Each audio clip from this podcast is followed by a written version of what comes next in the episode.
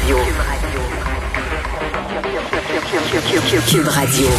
En direct à LCN. Le commentaire de Mario Dumont avec Paul Larocque et toute son équipe. On continue de se protéger.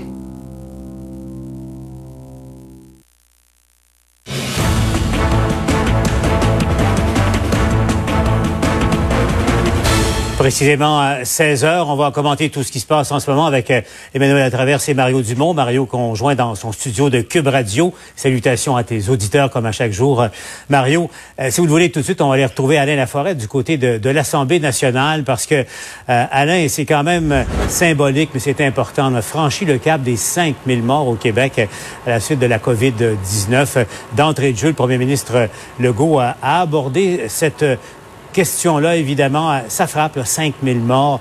Euh, il semblait lui aussi touché, même si c'était inévitable avec la courbe d'évolution, euh, il semblait touché là, par, euh, par ce cap-là qu'on a franchi. Absolument. Et ça survient au 88e jour depuis le début des conférences de presse du gouvernement concernant la COVID-19.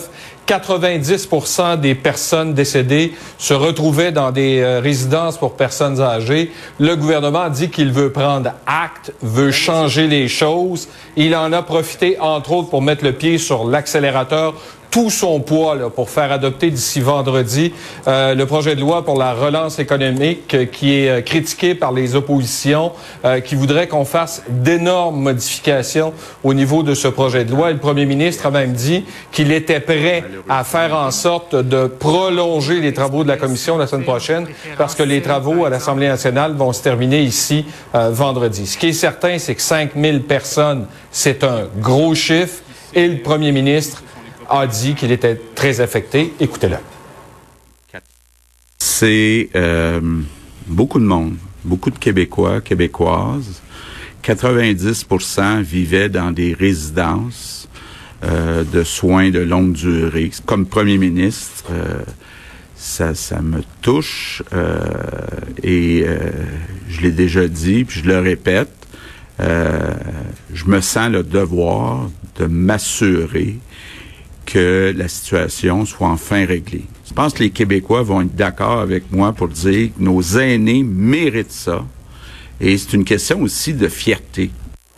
Ah, c'est la deuxième fois qu'il revient à ça, enfin, une sorte d'héritage qu'il voudrait laisser éventuellement, euh, régler ce, problème-là grave euh, au Québec. Alain, euh, tu as posé la question au premier ministre. quel est le plan? Où en sommes-nous pour se préparer pour faire face éventuellement à une deuxième vague de la COVID? Et évidemment, on l'attend cet automne, cette deuxième vague. Il pourrait y avoir des foyers au cours de l'été. Actuellement, la santé publique analyse euh, les euh, données parce qu'avec le déconfinement, on saura ce qui va se passer d'ici une vingtaine de jours. On sent qu'il y a une baisse dans la courbe, il y a une baisse au niveau des hospitalisations, des décès, du nombre de cas. Mais avec le retour de la grippe automnale, on s'attend à ce qu'il y ait une recrudescence de la COVID au Québec. Et évidemment, rappelez-vous ce qui s'est passé au mois de mars. Pas de masque, pas de blouse, pas de gants, ça risque pas d'arriver. Écoutez. C'est la priorité du réseau actuellement de se préparer pour la deuxième vague. On a toute une opération euh, au niveau des CHSLD, euh, au niveau des résidences, euh, au niveau des hôpitaux.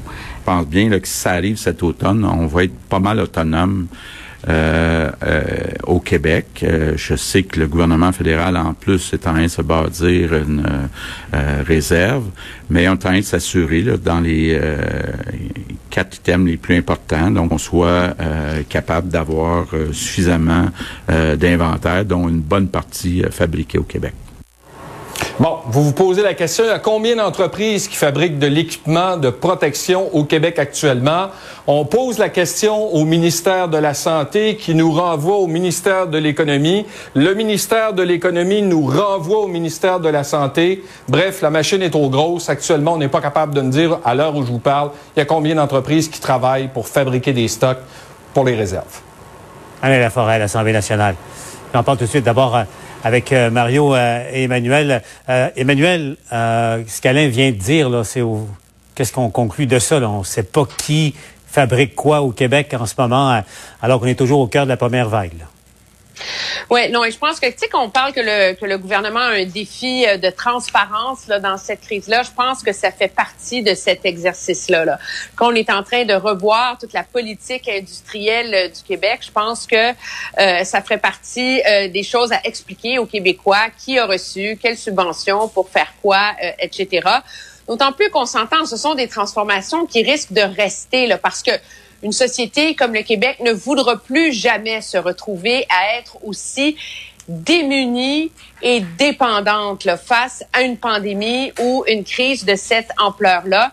Donc, on voit mhm. que le gouvernement tente le plus rapidement possible de tirer des leçons euh, de cette première vague et des échecs très graves en termes de préparation, que ce soit au niveau de l'équipement, au niveau des tests, au niveau de la préparation euh, des maisons de longue, de longue durée. Moi, j'ai remarqué une chose aussi qui est particulièrement importante, je pense, c'est qu'on a expliqué qu'on a nommé une sous-ministre de la Santé responsable de s'occuper de démêler les fils à Montréal parce qu'un des éléments qui a empiré euh, l'état de la crise à Montréal, qui a mhm. complexifié la réponse, ça a été cette espèce de chassé-croisé bureaucratique entre les CIS et les SUS, les hôpitaux, la santé publique, etc., qui rendait ça très difficile à coordonner. Et ça, c'est un enjeu, là. Donc, on n'a pas nommé un, une capitaine ou une, euh, un tsar de Montréal, là, comme Mario puis moi, on l'aurait voulu, mais en tout cas, on a nommé une autre fonctionnaire qui, elle, est supposée faire le ménage avant que la deuxième vague arrive. Et, et ça, c'est un élément, effectivement, Mario. Donc, tu, tu le soulignais, vous le soulignez tous les deux, euh, l'ordre de marche qui, qui était tellement confus au, cœur de la tempête, l'équipement de protection qui était euh, tellement défaillant euh, au départ, mais ça, ce sont des éléments. Euh, est-ce que, euh, Emmanuel, tu parlais de défi de la transparence, euh, mais là, c'est des éléments comme ça, mais est-ce qu'il n'est pas le temps d'élaborer un plan et de, communiquer un plan d'ensemble pour faire face, Mario, tirer les conclusions des erreurs qu'on a faites au Québec et se préparer pour la deuxième vague? Oui, mais on n'a pas beaucoup de temps. Hein. La deuxième vague, là, c'est pas pour 2027. Euh, là. Euh, c'est, c'est, on dit la sortie de l'été, peut-être au début de l'automne. On craint qu'elle arrive d'ailleurs en même temps que, que, que la grippe, l'influenza. Euh, donc, ça veut dire c'est, c'est très rapidement. Mais une des leçons, elle semble déjà si vous avez entendu M. Legault dire, je me ferai pas prendre deux fois, manquer de matériel, pas courir, pas acheter du matériel tout partout. Donc ça, je pense que celle-là, ce, ce bout-là, on peut considérer qu'il est déjà réglé, qu'ils ont à la fois accumulé du matériel et assuré des lieux de production locaux. Donc ça, je le, mets de côté.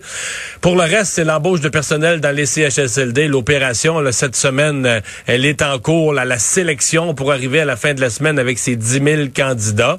Euh, le reste, c'est un minimum de, discipline, de sens de l'organisation pour que les consignes simples soient respectées. On transfère pas les gens des, des, des zones chaudes d'un CHSLD à l'autre. Toutes les erreurs qui ont été commises, mais je peux pas croire qu'on je peux pas croire qu'on les referait. Là. Je peux pas croire qu'il y a quand même des leçons simples, claires, limpides qu'on n'a pas tirées euh, parce qu'à sa face même, ça a été au cœur de ce qui a causé tous ces tous ces décès. Une, une note pour dire que j'ai aimé aujourd'hui que Monsieur Monsieur Legault prennent le temps de l'assumer. À plusieurs reprises, quand on avait une journée avec 125, 150 décès ou une grosse augmentation, on nous arrivait toujours avec une patente de statistiques. C'est parce que là, on, maintenant, on compte d'une autre manière. C'est pour ça que le chiffre a l'air plus gros. Puis là, comme c'est les gens qui sont décédés avant, avant hier, mais ils comptent pas vraiment. Là, on arrête de compter avant hier. Ça m'a toujours fatigué. J'ai trouvé qu'aujourd'hui, on a passé le cap du 5000, puis il l'a assumé. Il a assumé, c'est pas de sa faute c'est la faute de, lui et d'autres gouvernements avant lui et de, toutes sortes de, la machine et de la bureaucratie et de plein d'affaires. Mais il a assumé le fait que comme société au Québec, là, ça nous est arrivé. C'est ça. C'est pas, pas parce que les chiffres n'ont pas été compilés et sont mm. arrivés par fax deux jours après. Non. Il y a 5000 hommes et femmes du Québec qui sont décédés. Il faut assumer ça. Pensons-y, 5000 personnes. L'autre débat, je vais vous entendre là-dessus, euh, projet de loi 61. Emmanuel, d'abord, donc d'un côté, le gouvernement qui proclame sa bonne foi, dit qu'il veut aller vite pour euh, euh, pour relancer l'économie et, se défendre d'avoir de mauvaises intentions. L'autre, l'opposition de en face, surtout les libéraux, Emmanuel, qui prêtent toutes sortes de, mauvaises intentions au gouvernement. Ça, va tomber dans, dans, les pièges passés de corruption au Québec. Le gouvernement veut un chèque en blanc, dit Gabriel Nadeau-Dubois qui a raison, qui a tort, et est-ce qu'on peut trouver un terrain d'entente? Parce qu'il semble que le gouvernement veuille s'entendre avec l'opposition. Ben, l'opposition a partiellement raison et a partiellement tort. Et même chose pour le gouvernement. La période des questions aujourd'hui, c'était pas très édifiant. Là. On voyait pas là, une classe politique qui serre les coudes pour sortir le Québec de la pire crise économique potentiellement là, depuis la Grande Dépression. Là. On était dans. Vous allez ramener la la corruption à comment allez-vous oser dire non à un hôpital dans votre comté, madame? Tu sais, je veux dire, on se serait cru dans les années 40. Là. Mario rire. C'est pas fort, là. Tu sais. Non, mais Euh, c'est- moi, je pense que. Non, mais franchement. C'est un bon débat, ça. Hein? Ah, oui, oui, mais c'est ça, là. Ce sont, sais. ce sont les vraies choses, comme, comme disait, comme disait l'autre. Oui, mais c'est un peu facile. Moi, je pense qu'il y en a une marge manœuvre. Le gouvernement s'est donné tellement de pouvoir, tellement large dans ce projet de loi-là, qu'à partir du moment où tout le monde s'entend sur le besoin d'aller plus vite, OK? D'empêcher que la ligne bleue soit retardée pendant quatre ans pour des expropriations. Là, on s'entend sur le principe. Il doit avoir moyen de s'entendre sur des mécanismes et des balises à mettre en place. Là, tout le monde veut la même chose, là. Puis le gouvernement, moi, je pense qu'il a presque fait exprès, c'est ma théorie, pour se donner trop de pouvoir, là. Parce que comme ça, il y a en masse de marge de manœuvre pour négocier. des vieilles tactiques de négociation. hein, Mario, tu crois ça? Ouais. Mais, mais moi, je suis assez d'accord. Je pense qu'un qui ils devraient s'entendre. Je pense qu'ils vont s'entendre. Et, et autant, je suis d'accord avec l'objectif du gouvernement. Le gouvernement nous dit, le, ce clou-là, il faut le planter. Mais là, le gouvernement, il a des mains de masse de dealer, il faut planter son clou. Puis euh, d'ici la fin de la semaine, ou peut-être la semaine prochaine, le- avec l'opposition, ils devraient s'entendre toute la gang pour dessiner un marteau. Puis ça, ça devrait être assez pour rentrer le clou. C'est un peu ça mon, mon, mon image aujourd'hui. Le gouvernement s'est donné des, des, des, des pouvoirs un peu extrêmes, mais l'objectif est louable. Tantôt, je, en ondes, tantôt à Cube, on a souvent oublié la liste des 202 projets, puis j'en ai, j'en ai listé plein. Là. Mais tu sais, c'est des projets très concrets. L'hôpital d'Amos qui est à rénover, euh, une maison des aînés à Rivière-du-Loup, à Val-d'Or, Paul, euh, nos deux villes. Tu sais, c'est, c'est des projets très, très, très concrets. Donc, les gens qui regardent la liste des projets dans la population vont vouloir que ça se fasse. C'est juste, est-ce que le gouvernement a besoin de pouvoirs aussi énormes, de maintenir un état d'urgence sanitaire pendant deux ans avec pour réussir à à réaliser ça? Moi, je pense qu'il y a un, il y a un terrain d'entente. Alors, on verra Et- si. Vas-y, Emmanuel, rapidement. Et le défi auquel le gouvernement est confronté, c'est que si tu veux te servir des infrastructures pour relancer l'économique, faut aller vite. Alors, soit tu trouves une façon d'accélérer des de gros projets, ou t'en inventes, puis tu fais du, n'importe quoi, comme les conservateurs qui s'étaient mis à construire euh, des gazebos puis des trottoirs dans tous les villages du Canada. Là. Alors, à un moment donné, eux, ils ont une liste cohérente, sérieuse, qui va faire une différence pour l'économie du Québec. Il faut trouver un compromis pour mettre ces chantiers-là en route. Euh, quitte à assiéger, prolonger la session, mais la semaine prochaine. Ils sont payés pour ça, au fond. Siéger. Euh, L'autre question maintenant, euh, le PCU, le Programme canadien d'urgence, parce que là, il arrive à terme dans, dans, un mois. La grande question, est-ce qu'il sera prolongé ou pas et sous quelles conditions? Euh, Raymond, le débat fait de plus en plus rage. Le NPD veut le prolonger de, de quatre mois. Euh, Qu'est-ce qui se dit et se trame en coulisses à, à Ottawa, Raymond?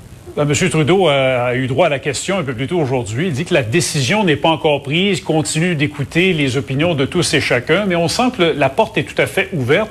Mais chose certaine, le gouvernement veut restreindre l'accès à ce programme qui donne aux gens euh, 2000 dollars par mois parce que les critiques sont nombreuses depuis plusieurs semaines. hein. Il y a bien des gens qui disent que ce 2000 dollars par mois de la prestation canadienne d'urgence est devenu un désincitatif à l'emploi. Alors, oui, on est ouvert à le prolonger, mais sous certaines conditions, en en restreignant l'accès. Vous allez voir sur le tableau là quelques-unes des principales lignes qui circulent. Euh, c'est tiré d'un projet de loi, d'une ébauche de projet de loi qui doit être déposé demain. Alors, vous voyez, ne serait plus admissible à la PCU tout individu qui refuse d'exercer son emploi lorsqu'il est, qu'il est raisonnable de le faire, d'exécuter un travail à son compte lorsqu'il est raisonnable de le faire, ou qui refuse une offre d'emploi raisonnable alors que cette personne est en mesure de travailler. Ce que dit le gouvernement essentiellement, et vous allez entendre le président du Conseil du Trésor dans un instant, c'est qu'avec la réouverture de l'économie, il est maintenant temps euh, d'inciter les prestataires de la PCU à retourner au travail dans la mesure du possible. Au début, la prestation canadienne d'urgence était totalement bien indiquée dans le contexte d'urgence du début de la crise. Mais on s'aperçoit que maintenant, elle est de moins en moins euh, utile et de moins en moins adaptée au contexte de reprise économique. Les gens devraient travailler si le travail est disponible. Euh, je suis, on on est pour le travail, on est toujours pour le travail. Le gouvernement dit, moi, je veux couper dans les dépenses de PCU. Je veux jouer à la police de la PCU plutôt que d'améliorer le programme et de ramener les gens en emploi. Il y a un virage idéologique complètement contraire à tout ce que le gouvernement avait accepté de faire en début de crise. Et l'ébauche du projet de loi, Paul, comporte aussi des sanctions, des pénalités pour les gens qui vont abuser euh, du système, jusqu'à 5 000 dollars ou six mois de prison euh, pour les fraudeurs. On peut écouter le premier ministre là-dessus. S'il y a des gens qui ont fait une erreur, qui ont pris euh, et la PCU et la subvention salariale, ils vont devoir repayer l'un des deux, mais ils vont pas être punis pour avoir fait une erreur dans un système où il y avait énormément d'incertitudes. Mais on a besoin d'avoir des mesures concrètes et précises pour aller chercher cette petite minorité de criminels qui prennent avantage d'un moment de pandémie. M. Trudeau est bien sûr à la tête d'un gouvernement minoritaire. Alors, pour que son projet de loi soit adopté, il aura besoin de l'appui d'au moins un des principaux partis d'opposition. Et on ne sait toujours pas, Paul, à ce, moment-ci, euh, si ce sera le cas demain. Raymond Fillon nous parle en direct d'Ottawa. Merci Raymond. Mario, d'abord, d'abord sur la, question de fond et de principe, on prolonge ou on prolonge pas le programme canadien d'urgence? Ben, on, ne peut pas prolonger dans sa forme actuelle. Je pense que ce qu'on a entendu d'extrait de M. Duclos, euh, c'est rassurant. C'est une prise de conscience que c'est un programme qui est beaucoup trop c'est beaucoup trop facile à obtenir. Là. Dire, tu peux pas donner de l'argent à des gens. Ah ben je vais refuser mon emploi. Mon, mon, mon, mon, employeur a repris ses activités. Il avait arrêté une couple de mois pour la COVID, mais là, il a repris ses activités. Mais moi, j'aime mieux prendre le chèque du gouvernement, je vais rester chez nous. Tu peux pas offrir ce choix-là aux gens. Ça n'a pas de bon sens. Donc, il y a une conscience de ça. Moi, la, la question, euh, il faudrait vraiment que les partis à Ottawa regardent ça. Est-ce que on pourrait, l'idéal serait d'envoyer tout le monde à l'assurance emploi, de mettre fin à la PCU, ce serait l'idéal. Maintenant, ma crainte, ce serait qu'on laisse tomber il y a quand même beaucoup de victimes de la COVID. Je parle de victimes économiques. et qu'on laisse tomber certains groupes ou certains sous-groupes qui mangent vraiment de volée économique à cause de la, COVID et qu'eux, on leur enlève le plancher sous les pieds. Donc, c'est vraiment ça. Est-ce que est-ce qu'il faut garder? S'il faut garder la PCU, c'est une version beaucoup plus restreinte qui, à mon avis, devient simplement un filet de sécurité pour des gens qui voudraient travailler, mais qui peuvent vraiment pas, puis qui sont pas admissibles à l'assurance-emploi pour éviter que des gens tombent dans une fente. Donc, on parle plus d'une PCU euh, aussi, euh, aussi ouverte, facile à obtenir et généreuse pour tous. Emmanuel? Oui, et c'est là que ça devient assez compliqué, je pense, pour le gouvernement euh, Trudeau à, à dessiner. Là. Je suis d'accord avec Mario. On a senti le discours du gouvernement évoluer là-dessus. On croyait qu'on y mettrait terme à la PCU, puis on se dit finalement, ça prend un pont. Là. On peut pas juste euh, lâcher dans la nature euh, des centaines de milliers de Canadiens qui ne retrouveront pas leur emploi et qui potentiellement ne se qualifient pas pour l'assurance emploi. Mais là, comment tu fais? C'est moi, quand je regarde les critères que nous expliquait euh, Raymond, là, refuse une offre d'emploi raisonnable. Comment tu fais pour vérifier que Monsieur X a refusé une offre d'emploi raisonnable? Et comment tu fais pour t'assurer que Monsieur X a essayé d'avoir un emploi et en a cherché un? Alors, c'est là que ça devient très euh, difficile à dessiner si tu veux pas t'embarquer dans un autre programme d'assurance emploi là. Alors, je comprends le, le gouvernement d'avancer avec beaucoup de prudence là-dessus. Il lui reste à peu près euh, dix jours là s'il mhm. veut euh, pouvoir réussir à avoir un vote là-dessus avant la fin euh, du mois de, de juin, qui est le terme de la PCU actuelle.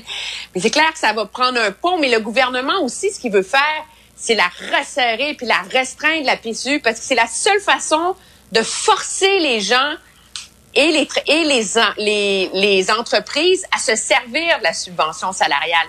C'est ça le levier que le gouvernement peut et la seule façon d'y arriver, c'est de refermer le robinet sur la PCU. Mario, il nous reste 30 secondes. Les fraudeurs. Les fraudeurs.